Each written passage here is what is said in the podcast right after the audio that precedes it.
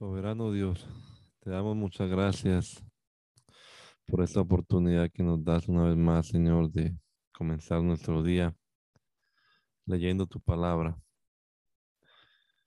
Dios bendito, como siempre pedimos, ilumínanos, Señor, con tu Santo Espíritu. Danos entendimiento, sabiduría. Haznos comprender lo que leamos, Señor y danos la sabiduría también necesaria, Señor, para poner en práctica esto que estamos leyendo.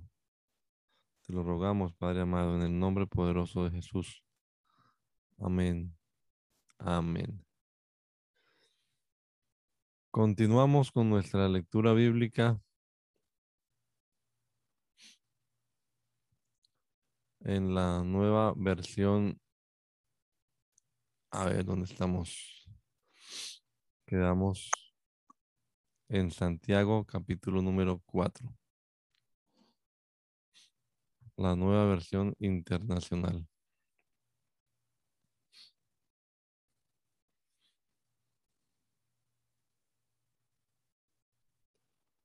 Santiago, capítulo número 4. ¿De dónde surgen las guerras? Voy a compartir aquí la lectura. Y los conflictos entre ustedes no es precisamente de las pasiones que luchan dentro de ustedes mismos. Desean algo y no lo consiguen. Matan y sienten envidia y no pueden obtener lo que quieren riñen y se hacen la guerra. No tienen porque no piden. Y cuando piden, no reciben porque piden con malas intenciones para satisfacer sus propias pasiones. Oh gente adúltera, ¿no saben que la amistad con el mundo es enemistad con Dios? Si alguien quiere ser amigo del mundo, se vuelve enemigo de Dios.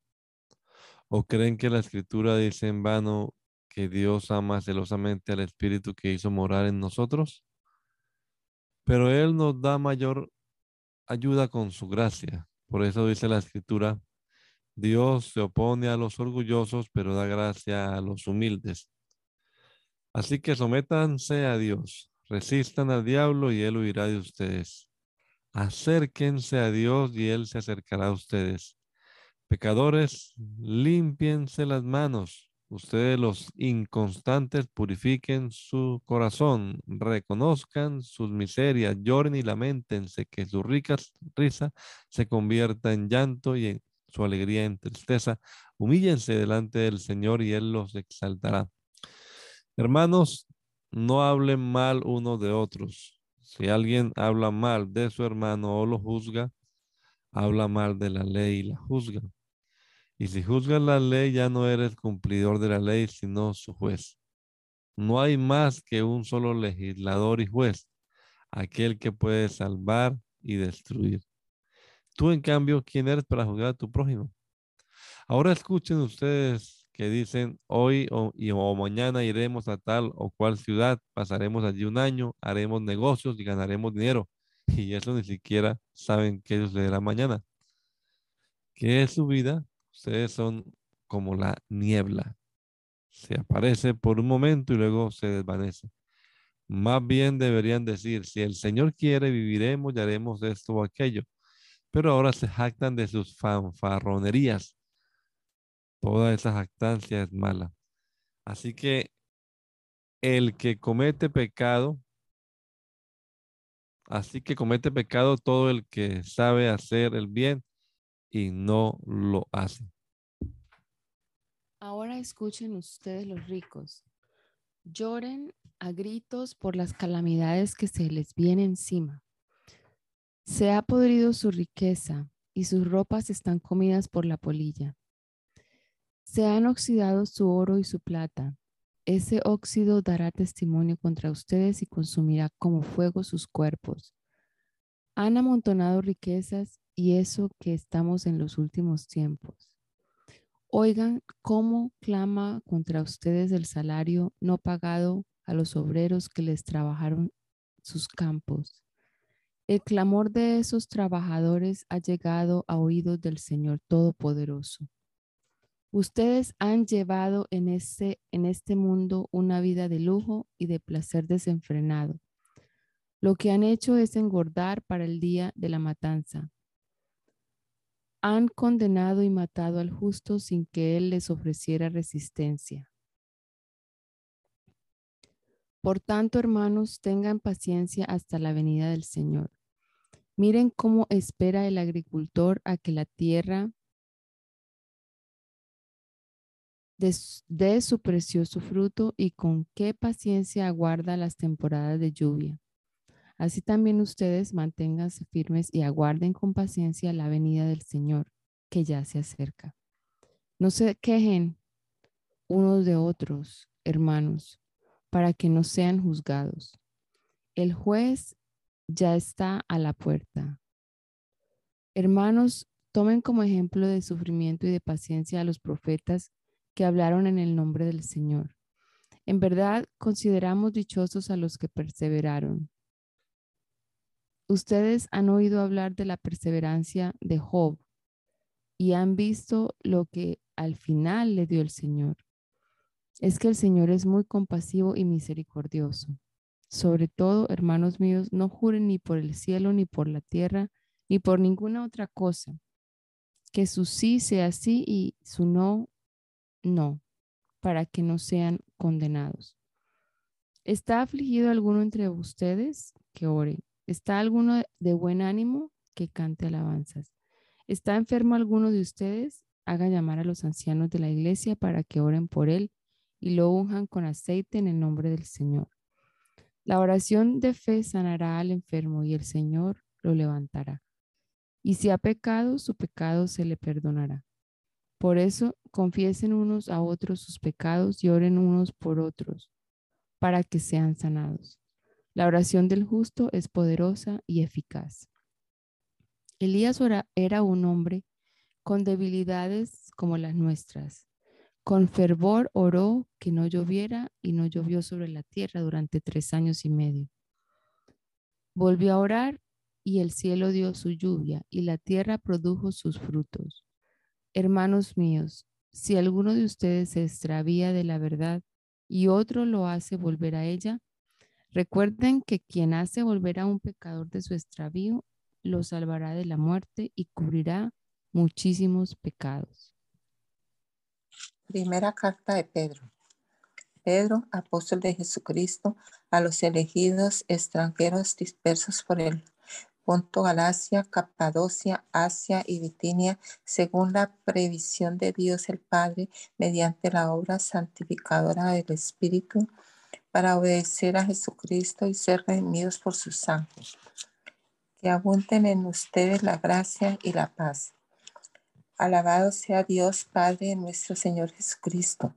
Por su gran misericordia nos ha hecho nacer de nuevo mediante la resurrección de Jesucristo para que tengamos una esperanza viva y recibamos una herencia indestructible, incontaminada e inmarchitable. Tal herencia está reservada en el cielo para ustedes, a quienes el poder de Dios protege mediante la fe para que lleguen la salvación que se ha de revelar en los últimos tiempos. Esto es para ustedes motivo de gran alegría, a pesar de que hasta ahora han tenido que sufrir diversas pruebas por un tiempo. El oro, aunque perecedero, se acrisola al fuego.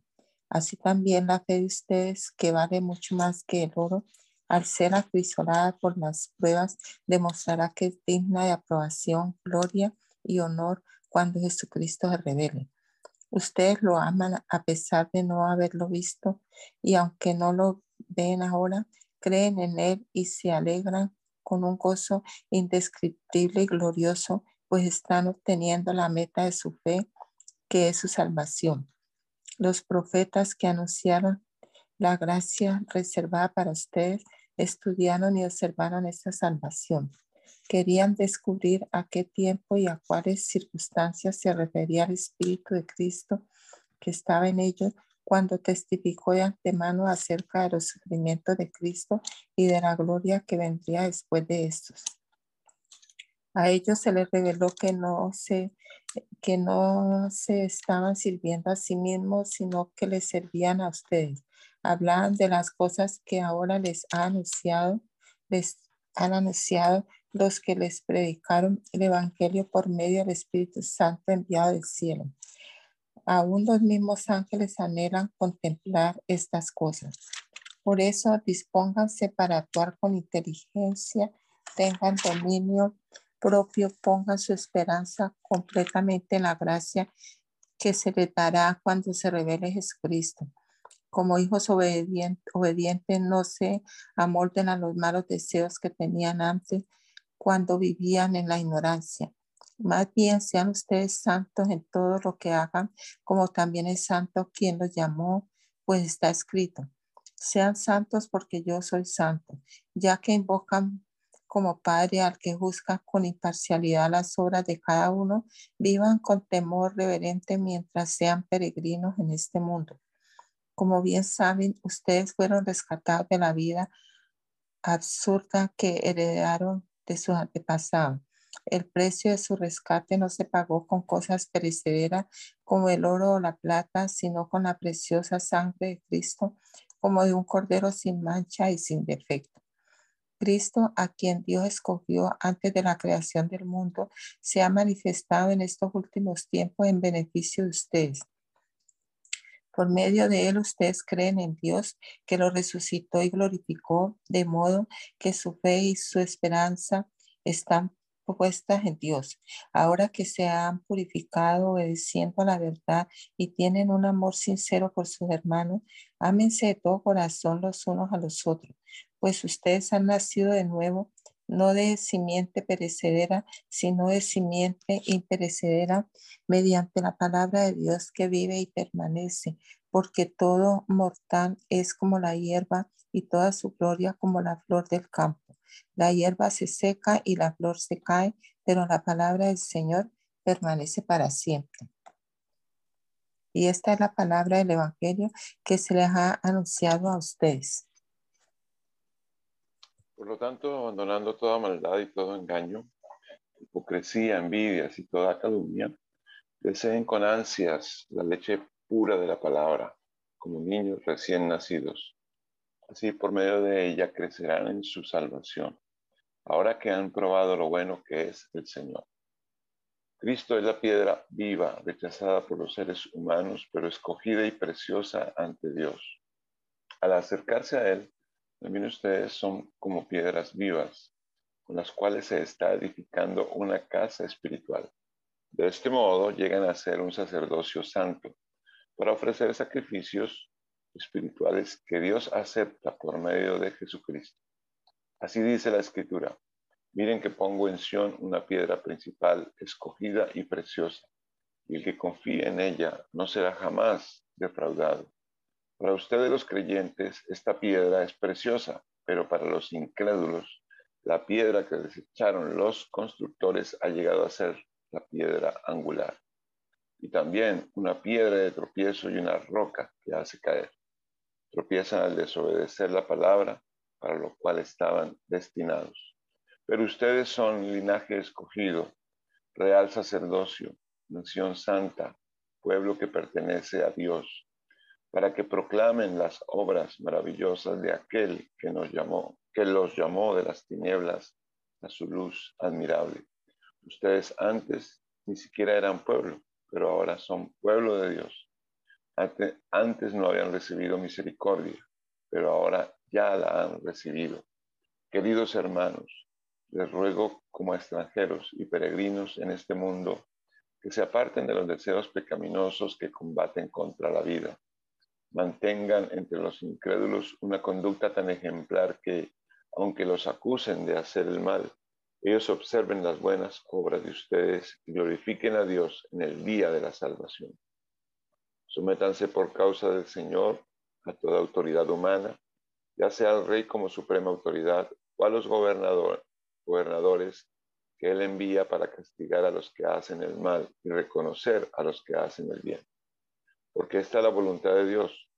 Practicando el bien, hagan callar la ignorancia de los insensatos. Eso es actuar como personas libres que no se valen de su libertad para disimular la maldad, sino que viven como siervos de Dios. Den a todos el debido respeto. Amen a los hermanos, teman a Dios, respeten al rey. Criados, sométanse con todo respeto a sus amos, no solo a los buenos y comprensivos, sino también a los insoportables. Porque es digno de elogio que por sentido de responsabilidad delante de Dios se soporten las penalidades, aún sufriendo injustamente. Pero ¿cómo pueden ustedes atribuirse mérito a algunos si soportan que los maltraten por hacer el mal? En cambio, si sufren por hacer el bien, eso merece elogio delante de Dios.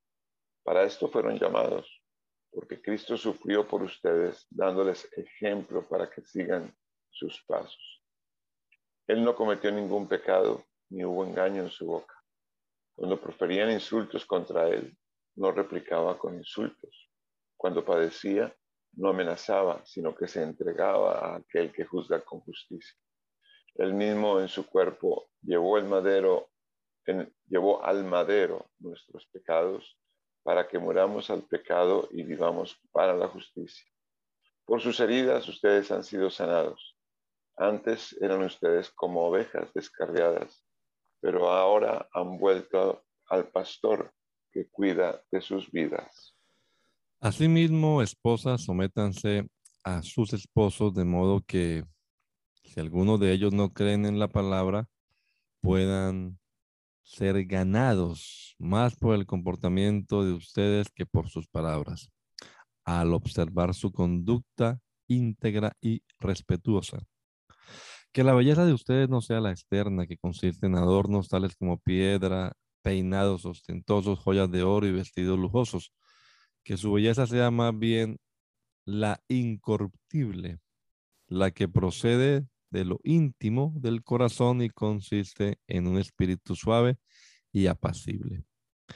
Esta sí que tiene mucho valor delante de Dios. Así se adornaban en tiempos antiguos las santas mujeres que esperaban en Dios, cada una sumisa a su esposo. Tal es el caso de Sara, que obedecía a Abraham y lo llamaba su Señor. Ustedes son hijas de ella si hacen el bien y viven sin ningún temor. De igual manera, ustedes, esposos, sean comprensivos en su vida conyugal, tratando cada uno a su esposa con respeto, ya que como mujer es más delicada y ambos son herederos del grato don de la vida. Así que nada, así nada estorbará las oraciones de ustedes. En fin, Vivan en armonía los unos con los otros, compartan penas y alegrías, practiquen el amor fraternal, sean compasivos y humildes, no devuelvan mal por mal ni insulto por insulto, más bien bendigan, porque para esto fueron llamados, para heredar una bendición. En efecto, el que quiera amar la vida y gozar de días felices, que refrene su lengua de, hablar, de hablar el mal y sus labios de proferir engaños que se aparte del mal y haga el bien, que busque la paz y la siga. Porque los ojos del Señor están sobre los justos y sus oídos atentos a sus oraciones. Pero el rostro del Señor está contra los que hacen el mal. Y a ustedes, ¿quién les va a hacer daño? ¿Quién les va a hacer daño si se esfuerzan por hacer el bien? Dichosos si sufren por causa de la justicia.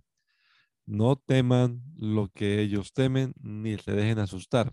Más bien, honren en su corazón a Cristo como Señor. Estén siempre preparados para responder a todo el que les pida razón de la esperanza que hay en ustedes, pero háganlo con gentileza y respeto, manteniendo la conciencia limpia para que los que hablan mal de la buena conducta de ustedes en Cristo se avergüencen de sus calumnias.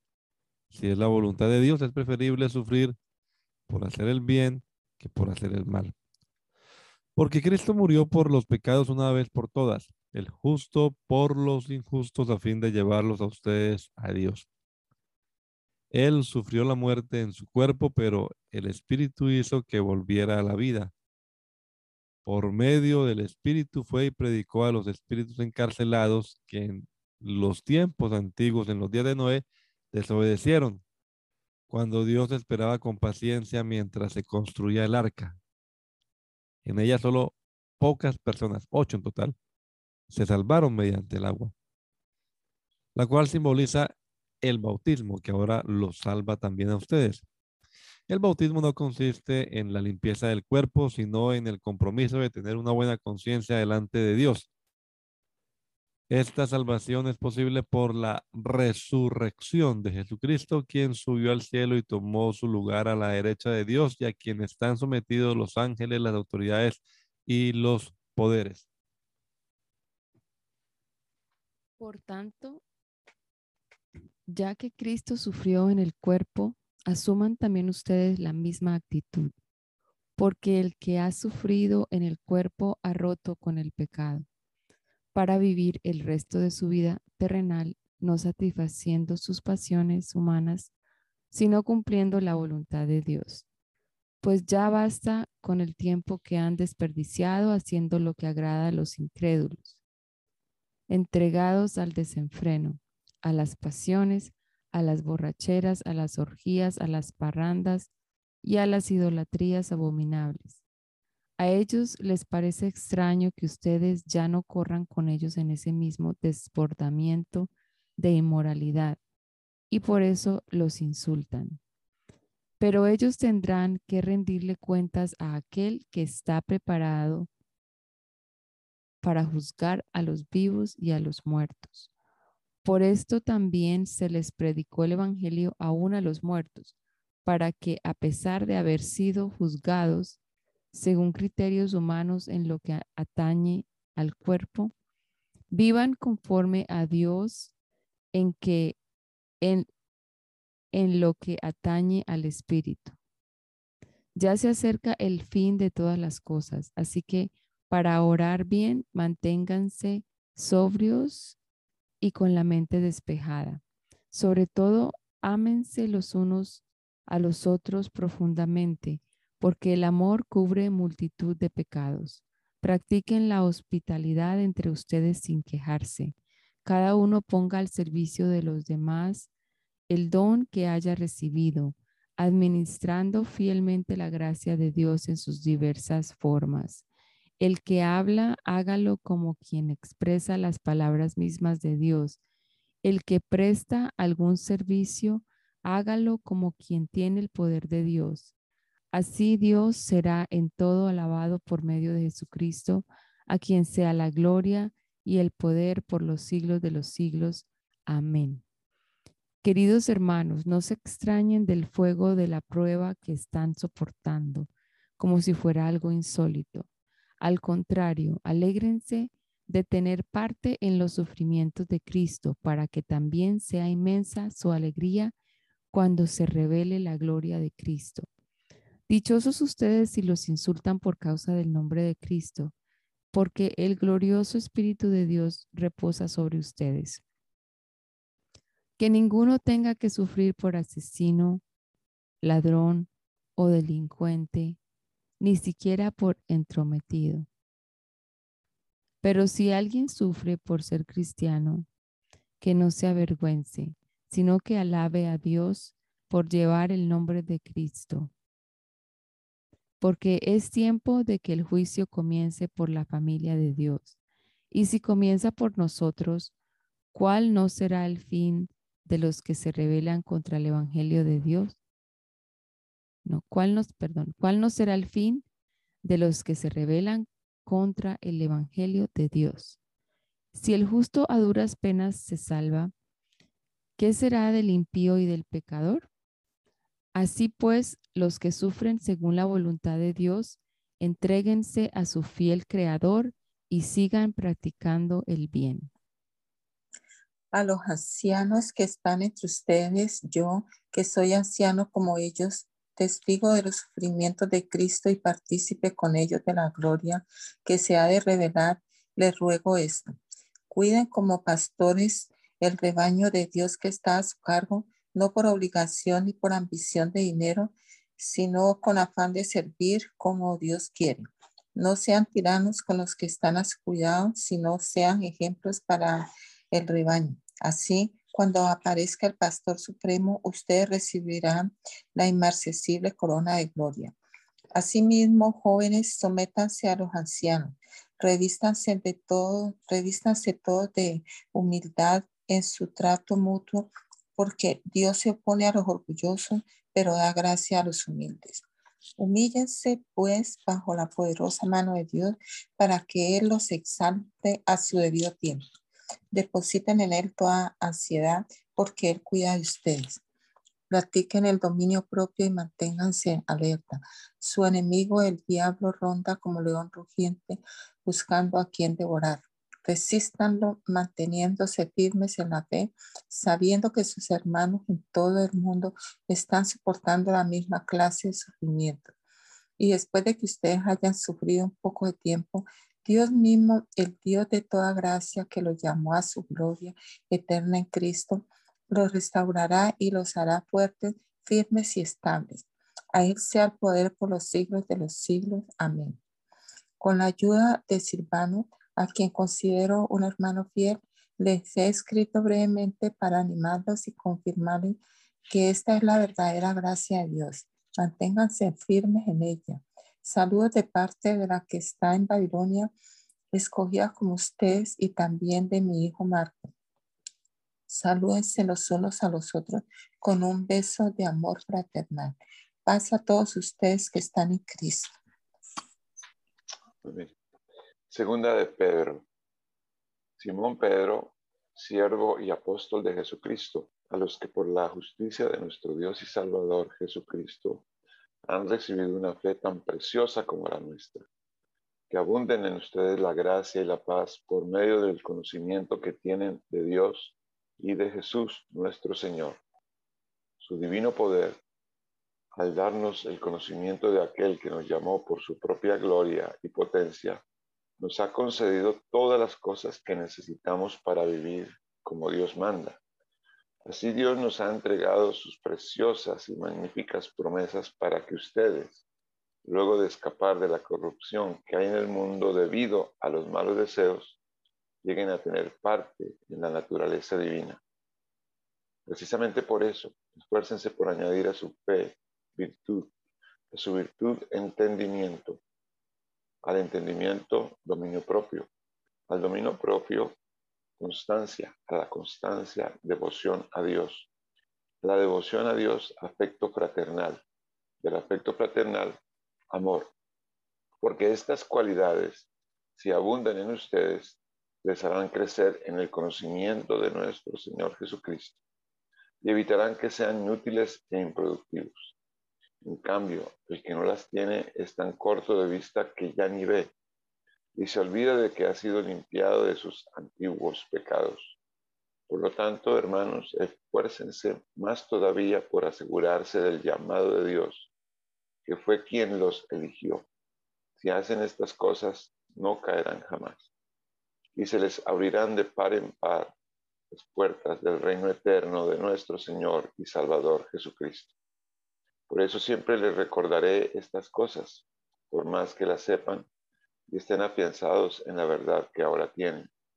Además, considero que tengo la obligación de refrescarles la memoria mientras viva en esta habitación pasajera que es mi cuerpo, porque sé que dentro de poco tendré que abandonarlo según me lo ha manifestado nuestro Señor Jesucristo. También me esforzaré con empeño para que aún después de mi partida, ustedes puedan recordar estas cosas en todo tiempo. Cuando les dimos a conocer la venida de nuestro Señor Jesucristo en todo su poder, no estábamos siguiendo sutiles cuentos supersticiosos, sino dando testimonio de su grandeza que vimos con nuestros propios ojos. Él recibió honor y gloria de parte de Dios el Padre, cuando desde la majestuosa gloria se le dirigió aquella voz que dijo, Este es mi Hijo amado, estoy muy complacido con él. Nosotros mismos oímos esa voz que vino del cielo cuando estábamos con él en el Monte Santo. Esto ha venido a confirmarnos la palabra de los profetas, a la cual ustedes hacen bien en prestar atención, como una lámpara que brilla en un lugar oscuro hasta que despunte el día y salga el lucero de la mañana en sus corazones. Ante todo, tengan muy presente que ninguna profecía de la escritura surge de la interpretación particular de nadie, porque la profecía no ha tenido su origen en la voluntad humana, sino que los profetas hablaron de parte de Dios, impulsados por el Espíritu Santo.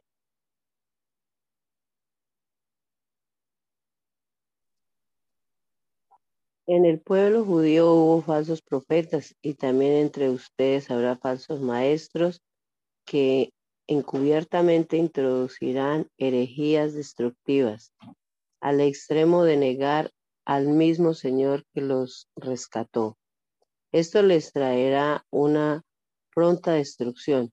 Muchos los seguirán en sus prácticas vergonzosas y por causa de ellos se difamará el camino de la verdad. Llevados por la avaricia, estos maestros los explotarán a ustedes con palabras engañosas. Desde hace mucho tiempo su condenación está preparada y su destrucción los acecha.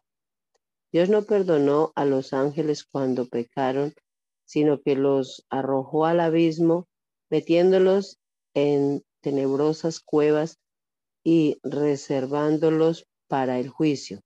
Tampoco perdonó al mundo antiguo cuando mandó un diluvio sobre los impíos, aunque protegió a ocho personas, incluyendo a Noé, predicador de la justicia.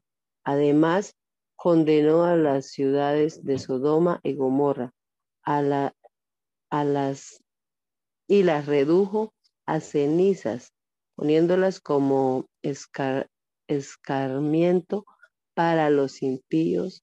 Por otra parte, libró al justo Lot, que se hallaba abrumado por la vida desenfrenada de esos perversos.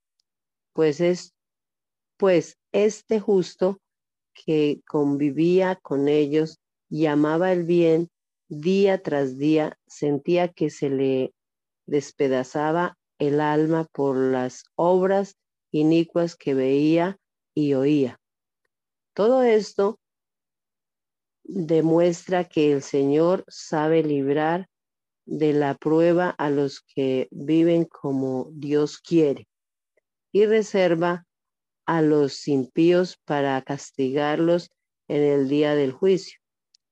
Esto les espera sobre todo a los que siguen los corrompidos deseos de la naturaleza humana y desprecian la autoridad del Señor. Atrevidos y, arrogantes que son, no tienen reparo en insultar a los seres celestiales, mientras que los ángeles, a pesar de superarlos, en fuerza y en poder, no pronuncian contra tales seres ninguna acusación insultante en la presencia del Señor. Pero aquellos blasfeman en asuntos que no entienden. Como animales irracionales se guían únicamente por el instinto, pues nacieron para ser atrapados y degollados. Lo mismo que esos animales perecerán también en su corrupción y recibirán el justo pago por sus injusticias. Su concepto de placer es entregarse a las pasiones desenfrenadas en pleno día. Son manchas y suciedad que gozan de sus placeres mientras los acompañan a ustedes en sus comidas. Tienen los ojos llenos de adulterio y son insaciables en el pecar. Seducen a las personas inconstantes. Son expertos en la avaricia. Hijos de maldición. han abandonado el camino recto y se han extraviado para seguir la senda de, de Balán, hijos, hijo de Bosor, a quien le encantaba el salir de la injusticia, pero fue reprendido por su maldad. Se, se burra una muda. Su, su burra una muda bestia de carga. Habló con voz muda y refreno la locura del Con voz humana y refrenó la locura del profeta. con voz humana, perdón, con voz humana y refrenó la locura del profeta. Estos individuos son fuentes sin agua, niebla empujada por la tormenta, para quienes está reservada la más densa oscuridad, pronunciando discursos arrogantes y sin sentido. Seducen con los instintos naturales desenfrenados a quienes apenas comienzan a apartarse de los que viven en el error. Les prometen libertad cuando ellos mismos son esclavos de la corrupción, ya que cada uno es esclavo de aquella que lo ha dominado. Sí, habie- habiendo escapado de la contaminación del mundo por haber conocido a nuestro Señor y Salvador Jesucristo, vuelven a enredarse en ella y son vencidos, terminan en peores condiciones que al principio. Más les hubiera valido no conocer el camino de la justicia que abandonarlo después de haber conocido el santo mandamiento que se les dio. En su caso, ha sucedido lo que acertadamente afirman estos proverbios. El perro vuelve a su vómito y la puerca lavada a revolcarse en el lodo. Queridos hermanos, esta es ya la segunda carta que les escribo. En las dos he procurado refrescarles la memoria para que con una mente íntegra recuerden las palabras que los santos profetas pronunciaron en el pasado y el mandamiento que dio nuestro Señor y Salvador por medio de los apóstoles. Ante todo deben saber que en los últimos días vendrá gente burlona que siguiendo sus malos deseos se mofará. ¿Qué hubo de esa promesa de su venida? Nuestros padres murieron y nada ha cambiado desde el principio de la creación. Pero intencionalmente olvidan que de tiempos antiguos por la palabra de Dios existía el cielo y también la tierra que surgió del agua y mediante el agua. Por la palabra y el agua el mundo de aquel entonces pereció inundado. Y ahora por esa misma palabra el cielo y la tierra están guardados para el fuego, reservados para el día del juicio y de la destrucción de los impíos. Pero no olviden, queridos hermanos, que para el Señor un día es como mil años y mil años como un día. El Señor no retarda o no tarda en cumplir su promesa, según entienden algunos la tardanza. Más bien, Él tiene paciencia con ustedes porque no quiere que nadie perezca, sino que todos se arrepientan. Pero el día del Señor vendrá como un ladrón. En aquel día los cielos desaparecerán con un estruendo espantoso, espantoso. Los elementos serán destruidos por el fuego y la tierra con todo lo que hay en ella será quemada.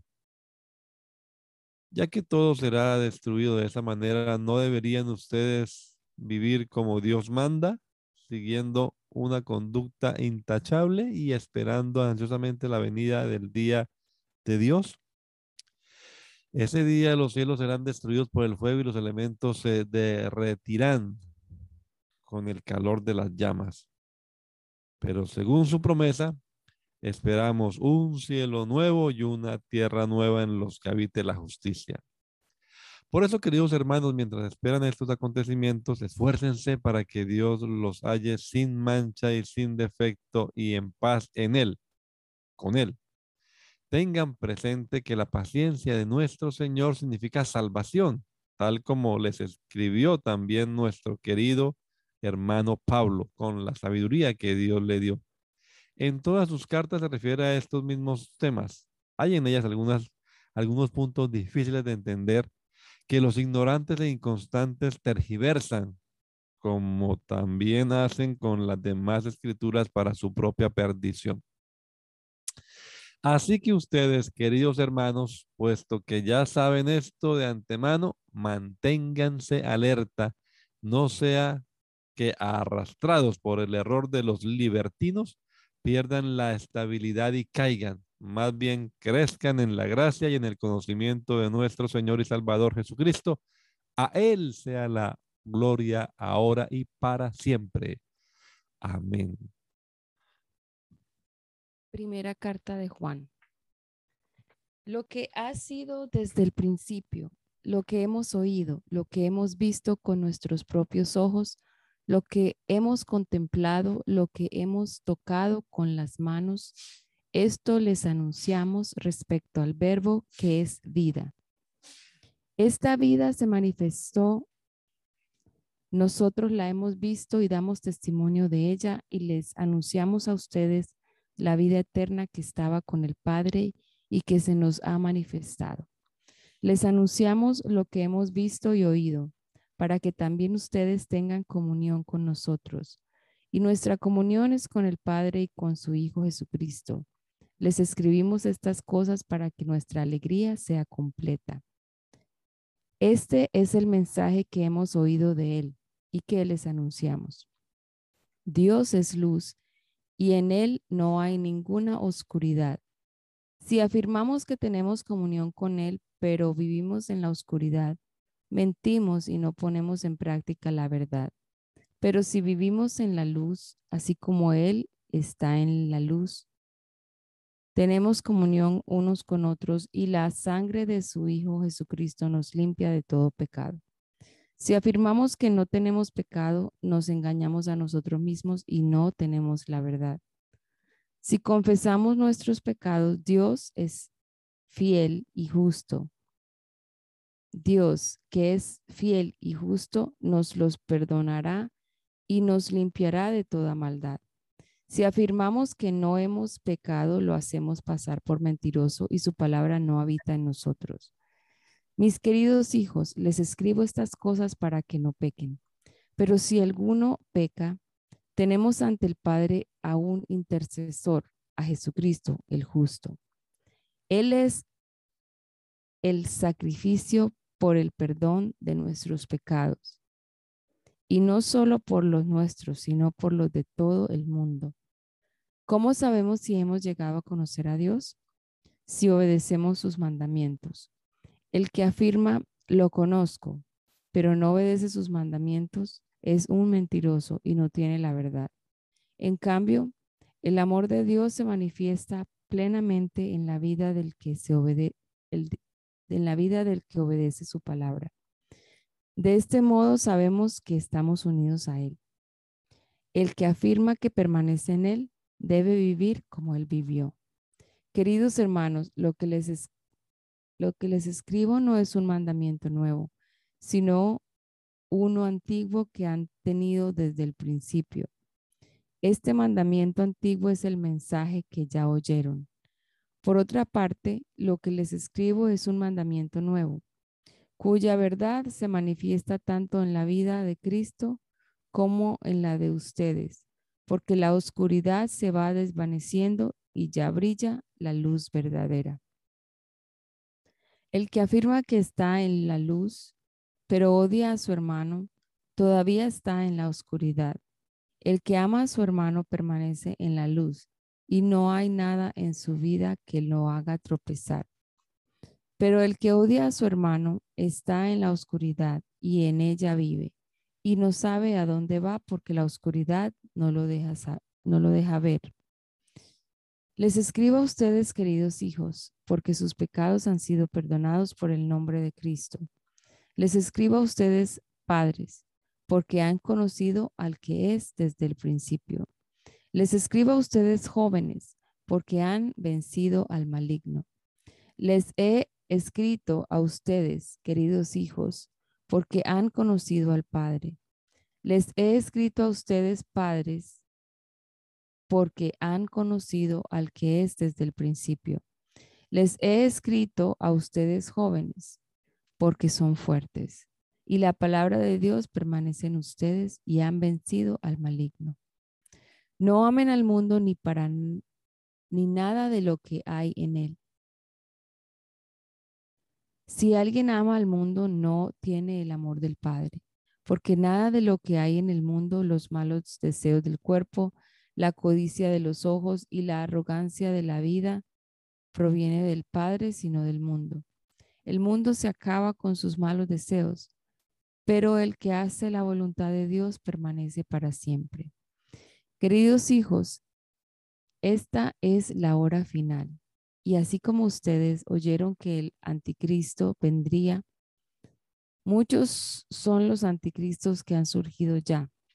Por eso nos damos cuenta de que esta es la hora final. Aunque salieron de entre nosotros, en realidad no eran de, los nuestros.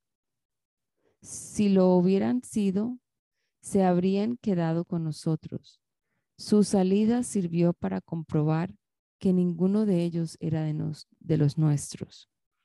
Todos ustedes, en cambio, han recibido unción del Santo, de manera que conocen la verdad. No les escribo porque ignoren la verdad, sino porque la conocen y porque ninguna mentira procede de la verdad. ¿Quién es el mentiroso sino el que niega que Jesús es el Cristo? Es el anticristo, el que niega al Padre y al Hijo.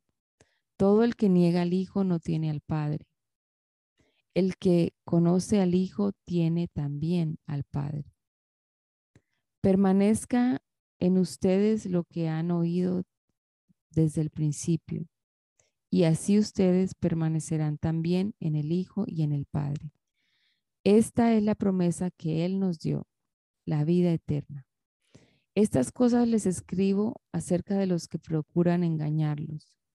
En cuanto a ustedes, la unción que de Él recibieron permanece en ustedes y no necesitan que nadie les enseñe.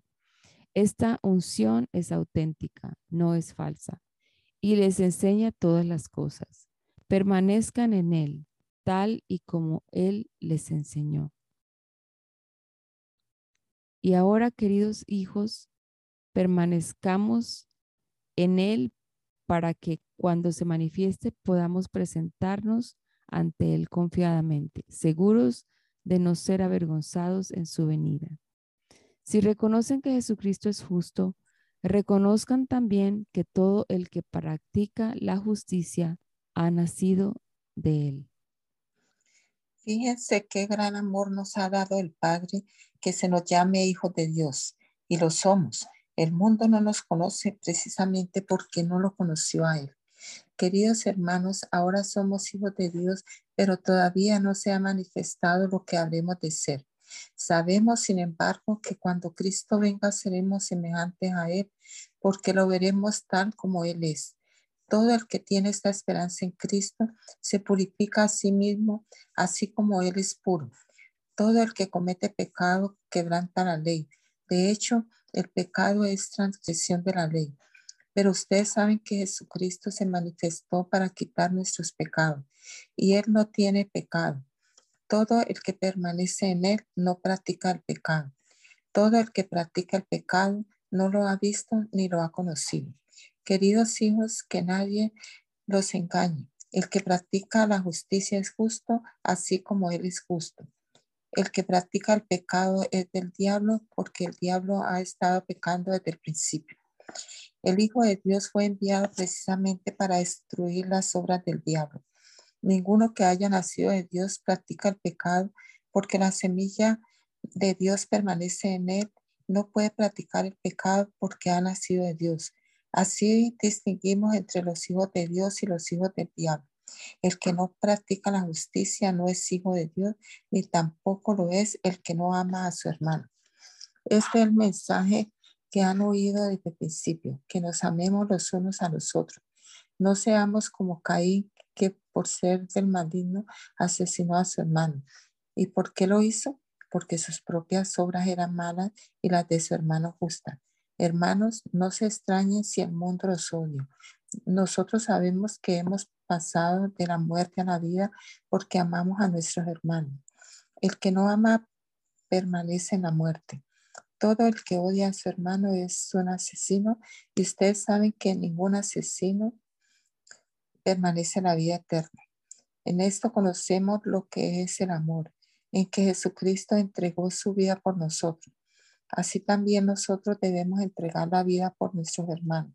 Si alguien que posee bienes materiales ve que su hermano está pasando necesidad, no tiene compasión de él, ¿cómo se puede decir que el amor de Dios habita en él? Queridos hijos, no amemos de palabras ni de labios para afuera, sino con hechos y de verdad. En esto sabremos que somos de la verdad y nos sentiremos seguros delante de Él, que aunque nuestro corazón nos condene, Dios es más grande que nuestro corazón y lo sabe todo. Queridos hermanos, si el corazón no nos condena, no nos condena, tenemos confianza delante de Dios y recibimos todo lo que le pedimos porque obedecemos sus mandamientos y hacemos lo que le agrada. Y este es su mandamiento, que creamos en el nombre de su Hijo Jesucristo y que nos amemos los unos a los otros, pues así lo ha dispuesto. El que obedece sus mandamientos permanece en Dios y Dios en él. ¿Cómo sabemos que Él permanece en nosotros? Por el Espíritu que nos dio. Queridos hermanos, no crean a cualquiera que pretenda estar inspirado por el Espíritu, sino sometanlo a prueba para ver si es de Dios. Porque han salido por el mundo muchos falsos profetas en esto pueden discernir quién tiene el Espíritu de Dios. Todo profeta que reconoce que Jesucristo ha venido en cuerpo humano es de Dios. Todo profeta que no reconoce a Jesús no es de Dios, sino del anticristo. Ustedes han oído que éste viene, en efecto, ya está en el mundo. Ustedes, queridos hijos, son de Dios y han vencido a estos falsos profetas porque el que está en ustedes es más poderoso que el que está en el mundo. Ellos son del mundo, por eso hablan desde el punto de vista del mundo y el mundo los escucha. Nosotros somos de Dios y todo lo que y todo el que conoce a Dios nos escucha, pero el que no es de Dios no nos escucha. Así distinguimos entre el espíritu de la verdad y el espíritu del engaño. Queridos hermanos, Amémonos los unos a los otros, porque el amor viene de Dios, y todo el que ama ha nacido de Él y lo conoce. El que no ama no conoce a Dios, porque Dios es amor. Así manifestó Dios su amor entre nosotros, en que envió a su Hijo unigénito al mundo para que vivamos por medio de Él. En esto consiste el amor, no en que nosotros hayamos amado a Dios, sino en que Él nos amó y envió a su Hijo para que fuera ofrecido como sacrificio por el perdón de nuestros pecados. Queridos hermanos, ya que Dios nos ha amado así, también nosotros debemos amarnos los unos a los otros. Nadie ha visto jamás a Dios, pero si nos amamos los unos a los otros, Dios permanece entre nosotros y entre nosotros su amor se ha manifestado plenamente. ¿Cómo sabemos que permanecemos en Él? y que Él permanece en nosotros, porque nos ha dado de su Espíritu. Y nosotros hemos visto y declaramos que el Padre envió a su Hijo para ser el Salvador del mundo. Si alguien reconoce que Jesús es el Hijo de Dios, Dios permanece en Él y Él en Dios. Y nosotros hemos llegado a saber y creer que Dios nos ama. Dios es amor. El que permanece en amor, permanece en Dios y Dios en Él. Ese amor se manifiesta plenamente entre nosotros para que en el día del juicio comparezcamos con toda confianza, porque en este mundo hemos vivido como vivió Jesús. En el amor no hay temor, sino que el amor perfecto echa fuera el temor.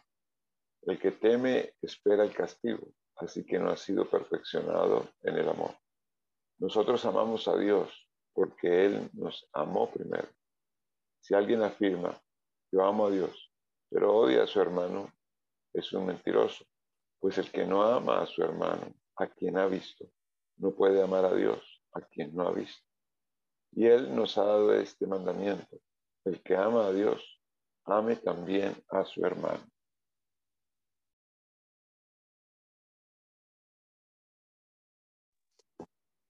Todo el que cree que Jesús, que Jesús es el Cristo ha nacido de Dios y todo el que ama al Padre ama también a sus hijos. Así cuando amamos a Dios y cumplimos sus mandamientos, sabemos que amamos a los hijos de Dios. En esto consiste el amor a Dios, en que obedezcamos sus mandamientos. Y estos no son difíciles de cumplir, porque todo el que ha nacido de Dios vence al mundo. Esta es la victoria que vence al mundo, nuestra fe. ¿Quién es el que vence al mundo, sino el que cree que Jesús es el Hijo de Dios? Este es el que vino mediante agua y sangre. Jesucristo no solo mediante agua, sino mediante agua y sangre. El Espíritu es quien da testimonio de esto, porque el Espíritu es la verdad. Tres son los que dan testimonio y los tres están de acuerdo, el Espíritu, el agua y la sangre. Aceptamos el testimonio humano, pero el testimonio de Dios vale mucho más, precisamente porque es el testimonio de Dios que Él ha dado acerca de su Hijo. El que cree en el Hijo de Dios acepta este testimonio. El que no cree a Dios lo hace pasar por mentiroso, por no haber creído el testimonio que Dios ha dado acerca de su Hijo. Y el testimonio es este, que Dios nos ha dado vida eterna y esa vida está en su Hijo. El que tiene al Hijo tiene la vida. El que no tiene al Hijo de Dios no tiene la vida. Les escribo estas cosas a ustedes que creen en el nombre del Hijo de Dios, para que sepan que tienen vida eterna. Esta es la confianza que tenemos al acercarnos a Dios, que si pedimos conforme a su voluntad, Él nos oye. Y si sabemos que Dios oye todas nuestras oraciones, podemos estar seguros de que ya tenemos lo que hemos pedido. Si alguno ve a su hermano cometer un pecado que no lleva que, no lleva a la muerte, ore por él y Dios le dará vida. Me refiero a quien comete un pecado que no lleva a la muerte. Hay un pecado que sí lleva a la muerte. Y en ese caso, no digo que se ore por él. Toda maldad es pecado, pero hay pecado que no lleva a la muerte. Sabemos que el que ha nacido de Dios no está en pecado. Jesucristo que nació de Dios lo protege y el maligno no llega a tocarlo. Sabemos que somos hijos de Dios y que el mundo entero está bajo el control del maligno. También sabemos que el Hijo de Dios ha venido y nos ha dado entendimiento para que conozcamos al Dios verdadero y estamos con el verdadero con su Hijo Jesucristo. Este es el Dios verdadero y la vida eterna. Queridos hijos, apártense de los ídolos. Segunda carta de Juan. El anciano a la iglesia elegida y a sus miembros a quienes amo en verdad, y no solo yo, sino todos los que han conocido la verdad, a causa de esa verdad que permanece en nosotros y que estará con nosotros para siempre. La gracia, la misericordia y la paz de Dios el Padre y de Jesucristo el Hijo de Dios estarán con nosotros en verdad y en amor. Me alegré muchísimo al encontrarme con algunos de ustedes que están practicando la verdad según el mandamiento que nos dio el Padre. Y ahora, hermanos, les ruego que nos amemos los unos a los otros y no es que les esté escribiendo un mandamiento nuevo, sino el que hemos tenido desde el principio. En esto consiste el amor, en que pongamos en práctica sus mandamientos y este es el mandamiento, que vivan en este amor tal como ustedes lo han escuchado desde el principio. Es que han salido por el mundo muchos engañadores que no reconocen que Jesucristo ha venido en cuerpo humano. El que así actúa es el engañador y el anticristo. Cuídense de no echar a perder el fruto de nuestro trabajo, procuren más bien recibir la recompensa completa. Todo el que se descarría y no permanece en la enseñanza de Cristo no tiene a Dios. El que permanece en la enseñanza sí tiene al Padre y al Hijo. Si alguien los visita y no lleva esta enseñanza, no lo reciban en casa ni le digan bienvenida, ni le den la bienvenida, pues quien le da la bienvenida se hace cómplice de sus malas obras. Aunque tengo muchas cosas por decirles, no he querido hacerlo por escrito, pues espero visitarlos y hablar personalmente con ustedes para que nuestra alegría sea completa. Los miembros de la comunidad elegida, hermana tuya, les mandan saludos. Tercera de Juan. El anciano al querido hermano Gallo, a quien amo en la verdad. Querido hermano, oro para que te vaya bien en todos tus asuntos y goces de buena salud, así como prosperas espiritualmente. Me alegré mucho cuando vinieron unos hermanos y dieron testimonio de tu fidelidad y de cómo estás poniendo en práctica la verdad. Nada me produce más alegría que oír que mis hijos practican la verdad. Querido hermano, te comportas fielmente en todo lo que haces por los hermanos, aunque no los conozcas. Delante de la iglesia ellos han dado testimonio de tu amor. Harás bien en ayudarlos a seguir su viaje, como es digno de Dios. Ellos salieron por causa del nombre, sin nunca recibir nada de los paganos. Nosotros, por lo tanto, debemos brindarles hospitalidad y así colaborar con ellos en la verdad. Le escribí algunas líneas a la iglesia, pero Diótrefes, a quien le encanta ser el primero entre ellos, no nos acepta. Por eso, si voy, no dejaré de reprocharles su comportamiento, ya que con palabras malintencionadas habla contra nosotros solo por hablar. Como si fuera poco, ni siquiera recibe a los hermanos, y a quienes quieren hacerlo no los deja y los expulsa de la iglesia. Querido hermano, no imites lo malo, sino lo bueno. El que hace lo bueno es de Dios. El que hace lo malo no ha visto a Dios. En cuanto a Demetrio, todos dan buen testimonio de él, incluso la verdad misma. También nosotros lo recomendamos y bien sabes que nuestro testimonio es verdadero. Tengo muchas cosas que decirte, pero prefiero no hacerlo por escrito. Espero verte muy pronto y entonces hablaremos personalmente. La paz sea contigo. Tus amigos aquí te mandan saludos. Saluda a los amigos allá, a cada uno en particular.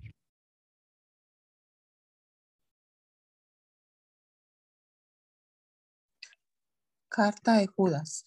Judas, siervo de Jesucristo y hermano de Jacobo, a los que son amados por Dios el Padre, guardados por Jesucristo y llamados a la salvación. Que reciba misericordia, paz y amor en abundancia. Queridos hermanos, he deseado intensamente escribirles acerca de la salvación que tenemos en común y ahora siento la necesidad de hacerlo para rogarles que sigan luchando vigorosamente por la fe encomendada una vez por todas a los santos. El problema es que han, se han infiltrado entre ustedes ciertos individuos que desde hace mucho tiempo han estado señalados para condenación. Son impíos que cambian en libertinaje la gracia de nuestro Dios y niegan a Jesucristo, nuestro único soberano y Señor. Aunque ustedes ya saben muy bien todo esto, quiero recordarles que el Señor, después de liberar de la tierra de Egipto a su pueblo, destruyó a los que no creían y a los ángeles que no mantuvieron su posición de autoridad, sino que abandonaron su propia morada, los tiene perpetuamente encarcelados en la oscuridad para el juicio del gran día. Así también Sodoma y Gomorra y las ciudades vecinas son puestas como escarmiento al sufrir el castigo de un fuego eterno por haber practicado como aquellos, aquellos inmoralidad sexual y vicios contra la naturaleza. De la misma manera, estos individuos, llevados por sus delirios, contaminan su cuerpo, desprecian la autoridad y maldicen a los seres celestiales. Ni siquiera el arcángel Miguel, cuando argumentaba con el diablo disputándole el cuerpo de Moisés, se atrevió a pronunciar contra él un juicio de maldición, sino que dijo, que el Señor te reprenda. Estos, en cambio, maldicen todo lo que no entienden y como animales irracionales, lo que entienden por instinto es precisamente lo que los corrompe. Hay de los que siguieron el camino de Caín, por ganar dinero se entregaron al error de Balaam y perecieron en la rebelión de Coré. Estos individuos son un peligro oculto. Sin ningún respeto, convierten en parranda las fiestas de amor fraternal que ustedes celebran. Buscan solo su propio provecho. Son nubes sin agua llevadas por el viento. Son árboles que no dan fruto cuando deberían darlo están doblemente muertos, arrancados de raíz. Son violentas olas del mar que arrojan la espuma de sus actos vergonzosos. Son estrellas fugaces para quienes está reservada eternamente la más densa oscuridad. También Enoch, el séptimo patriarca, a partir de Adán, profetizó acerca de ello. Miren, el Señor viene con millares y millares de sus ángeles para someter a juicio a todos y para reprender a todos los pecadores impíos por todas las malas obras que han cometido y por todas las injurias que han proferido contra él. Estos individuos son refunfuñadores y criticones, se dejan llevar por sus propias pasiones, hablan con arrogancia y adulan a los demás para sacar ventaja. Ustedes, queridos hermanos, recuerden el mensaje anunciado anteriormente por los apóstoles de nuestro Señor Jesucristo. Ellos les decían, en los últimos tiempos habrá burladores que vivirán según sus propias pasiones y pías. Estos son los que causan divisiones y se dejan llevar por sus propios instintos, pues no tienen el espíritu. Ustedes, en cambio, queridos hermanos, Manténganse en el amor de Dios, edificándose sobre la base de su santísima fe y orando en el Espíritu Santo mientras esperan que nuestro Señor Jesucristo en su misericordia les conceda vida eterna. Tenga compasión de los que dudan, a otros sálvenlos arrebatándolos del fuego. Compadezcanse de los demás, pero tengan cuidado, aborrezcan hasta la ropa que haya sido contaminada por su cuerpo. Al único Dios nuestro Salvador que puede guardarlos para que no caigan y establecerlos sin tacha y con gran alegría ante su gloriosa presencia, sea la gloria, la majestad, el dominio y la autoridad por medio de Jesucristo, nuestro Señor, antes de todos los siglos, ahora y para siempre. Amén. Señor Jesús, te damos gracias, oh Dios, por este privilegio que nos das cada mañana de leer tu palabra. Gracias, Señor, por cada uno de mis hermanos que han participado durante esta semana en la lectura bíblica. Te pedimos que nos ayudes a retenerla, a ubicarnos en ella, a compartirla también con otros, a vivirla en nuestra vida diaria. Te pido, Señor, que el día de hoy, este fin de semana, nos bendiga, nos guarde, nos uses para la gloria de tu nombre. Gracias, oh Dios mío, nos ponemos en tus manos una vez más. Amén.